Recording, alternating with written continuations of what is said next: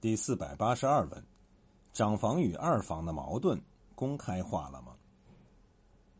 八月中秋，贾府一家过节，击鼓传花，讲笑话，花到贾赦手里，该他讲，他讲了这样一个笑话：一家子，一个儿子最孝顺，偏生母亲病了，各处求医不得，便请了一个针灸的婆子来。这个婆子原不知脉理，只说是心火。如今用针灸之法，针灸针灸就好了。这儿子慌了，便问：“心见铁即死，如何针得？”婆子道：“不用针心，只针肋条就是了。”儿子道：“肋条离心甚远，怎么就能好呢？”婆子道：“不妨事，你可知天下父母心偏的多呢？”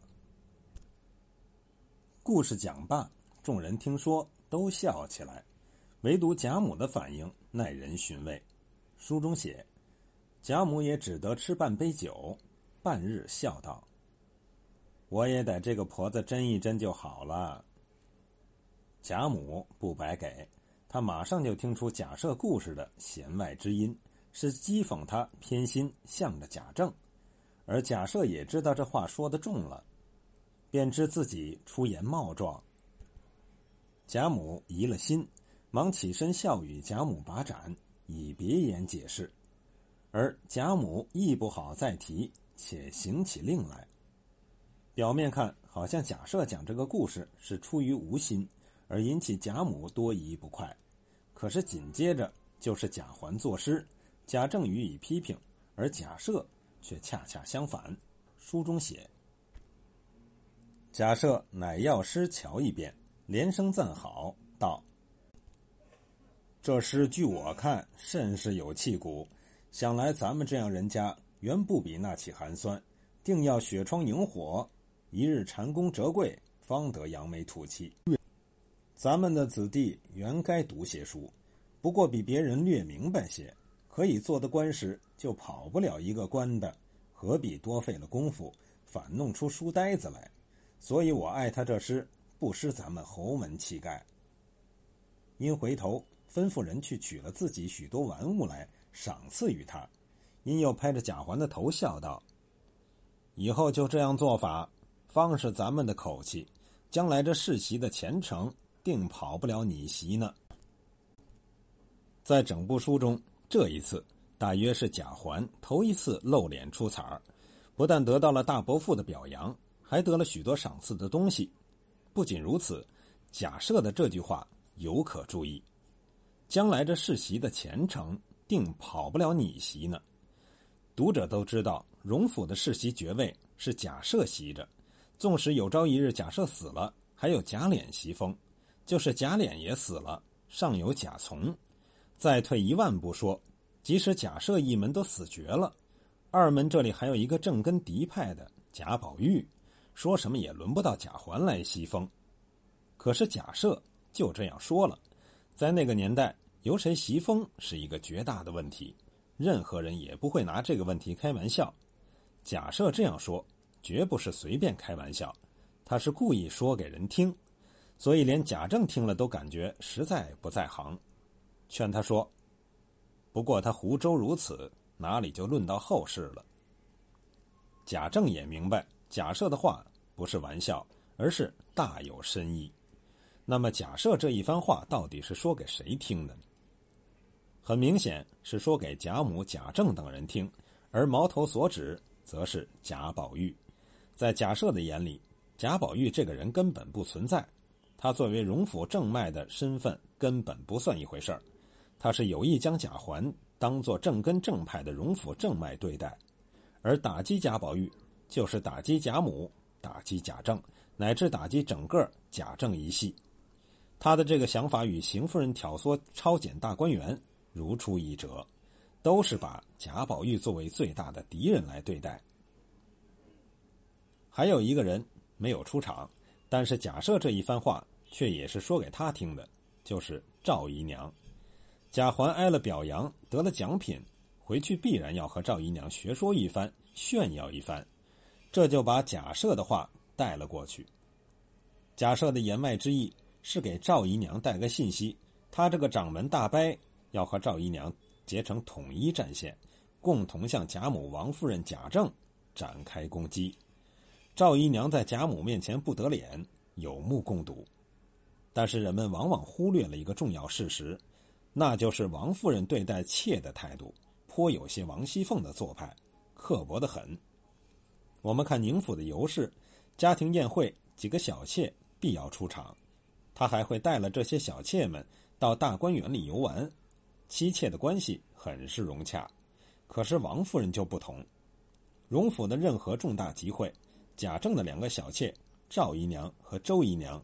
几乎就没出过场，唯独王熙凤过生日，偏偏拉上这两个人凑份子，所以尤氏说他两个是苦户子，也就是说有其名无其实，徒有其表而已。别的不说，就以贾母过生日为例，这本应该是所有人都要出场的，可是我们看当时场面的安排，右边下手一席，方是贾母主位。邢夫人、王夫人、王熙凤带领尤氏、凤姐儿，并族中几个媳妇儿，两溜燕翅站在贾母身后侍立。须臾，一个小厮捧了戏单至阶下，先递与回事的媳妇儿，这媳妇儿接了，才递与林之孝家的，用一个小茶盘托上，挨身入帘内来，递与尤氏的侍妾佩凤，佩凤接了，才递与尤氏。这里连贾珍的妾都到场了，贾政的两个姨娘却没有露面，就连这一次过中秋，贾政的两个妾也没有到场。其实这个节是在贾政这里过的，贾赦的妾可以不到场，贾政的妾却应该来此伺候，可是却没让他们来。赵姨娘之仇怨之恶毒，不能不说与王夫人的刻薄有很大关系，长期下来。赵姨娘的怨愤之心就难以忍耐了，找机会就要发泄一下。她如果得到假设发来的信息，肯定会有一番作为。如此一来，长房与二房的矛盾就完全公开化了。假设已经亲自出马要打理一番了。对于这种矛盾的公开化，大观园中人也已经有了明确认识。最清醒者莫过贾探春。就在第七十五回的前半部，当贾探春向薛宝钗等人述说了如何打王善保家的经过，有这样一段对话。探春道：“今日一早不见动静，打听凤辣子又病了，我就打发我妈妈出去打听王善保是怎样，回来告诉我说王善保家的挨了一顿打，趁着他多事儿。”尤氏李纨道：“这倒也是正理。”探春冷笑道。这种掩饰谁不会做？且再瞧就是了。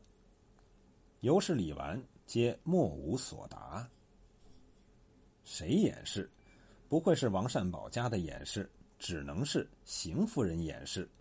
探春已经把矛头直接对准了邢夫人，而且她明确知道这种矛盾还会发展激化，所以说且再瞧就是了。而尤氏、李纨对此事也是心知肚明。只是不好公开说出来。假设公然跳出来向贾母发难，固然是长期郁积所致，但也有近因，就是贾琏通过鸳鸯偷了贾母的金银器皿去典当。邢夫人知道此事后，硬是由贾琏手里要去二百两银子。他为什么会这样做？是因为他认为这是贾母暗中将自己的梯级给老二一门花，他是掌门。贾母的梯级应该有他一份故此硬要。关于这个问题，第七十四回有一段凤姐与平儿的对话，最堪注意。凤姐儿又道：“知道这事儿还是小事儿，怕的是小人趁便又造飞言，生出别的事儿来。打锦那边正和鸳鸯结下仇了，如今听了他私自借给你爷东西，那起小人眼馋肚饱，没缝还要下蛆呢。”如今有了这个因由，恐怕又造出些没天理的话来，也定不得。在你琏二爷还无妨，只是鸳鸯正经女儿，带累了他受屈，岂不是咱们的过失？平儿笑道：“这也无妨。鸳鸯借东西，原看的是奶奶，并不为的是爷。一则鸳鸯虽应明是他的私情，其实他是回过老太太的。老太太是怕孙男弟女多，这个也借，那个也要，到跟前撒个娇，和谁要去？因此只装不知道，总闹了出来。究竟他也无碍。凤姐儿道：“理虽如此，只是你我知道的，不知道的，焉得不生疑呢？”在这里，凤姐儿是担心偷东西一事，万一让贾赦一系知道，会在贾琏与鸳鸯之间制造绯闻。因为贾赦早就怀疑鸳鸯抗婚是因为他看上了贾宝玉或者贾琏，而平儿的回答至关重要，他揭示了鸳鸯表面上是私自借东西给贾琏，实际上是报告了贾母，得到了贾母的默许。贾母为什么会这样做？是因为老太太是怕孙男弟女多，这个也借，那个也要，到跟前撒个娇，和谁要去？这就是问题，在贾府谁能够和贾母借东西呢？宁府的贾珍、贾蓉不会，荣府的迎叹息不会，李纨不会，钗、黛香更不会，唯有一个贾宝玉会。可是贾母岂能怕他不还？剩下来的只有一个贾赦，贾母防的只有贾赦了。贾母的梯级属于两个儿子。待到他百年之后，需要两个儿子平分。可是贾母在生前就背着贾赦，暗地支持贾政，这怎么能让贾赦忍受呢？这种家庭问题在今日也很普遍。老人若是在众多子女中瞒着那个支持另一个，几乎百分之百要在儿女中间引发矛盾冲突。贾母的行为既然平儿知道，邢夫人就不会不知道。就是不知道也会猜到，因为鸳鸯再大胆，也不会偷了贾母的东西给别人使用，这是当丫头的大忌。因此，邢夫人才会理直气壮的向贾琏要回二百两银子，因为那本来就应该有他一份儿。邢夫人既然知道了，贾赦自然也会知道，他想到的就不会只是这一千两银子，还会生发出许多联想，甚至以为。老太太的东西已经全部到了老二的手里，也未可知。这种心理至今也极其普遍。老人没有财产便罢，只要老人有一定财产，只要老人有一定财产，那个和老人一起生活在身边服侍老人的子女，肯定会被其他子女搞得焦头烂额，不成个人样。原因就是众人都怀疑老人的财产到了他手里。或者害怕财产到了他手里，此乃中国人情之痼疾，任谁也难以摆平。更何况此时贾府各门均已捉襟见肘，都感到钱紧，因此对于老人财产的关注自然会成倍增长。明乎此，则假设迫不及待的向贾母提出抗议，就是完全可以理解的了。对此，我们不能不佩服曹雪芹原情体悟。动幽逐微，心灵之细腻，感觉之敏锐，匪夷所思，能够触摸人物心灵最为幽隐之处；而在表现手法上，却又密不透风，疏可跑马，意到笔不到，四断还连，虚实相生而摇曳多姿。由此亦可窥见，贾府上下各种矛盾都在激化、公开化。贾府就像遍地铺满干柴，又浇了汽油。只需一颗火星，就会烈焰腾空，将贾府烧个灰飞烟灭。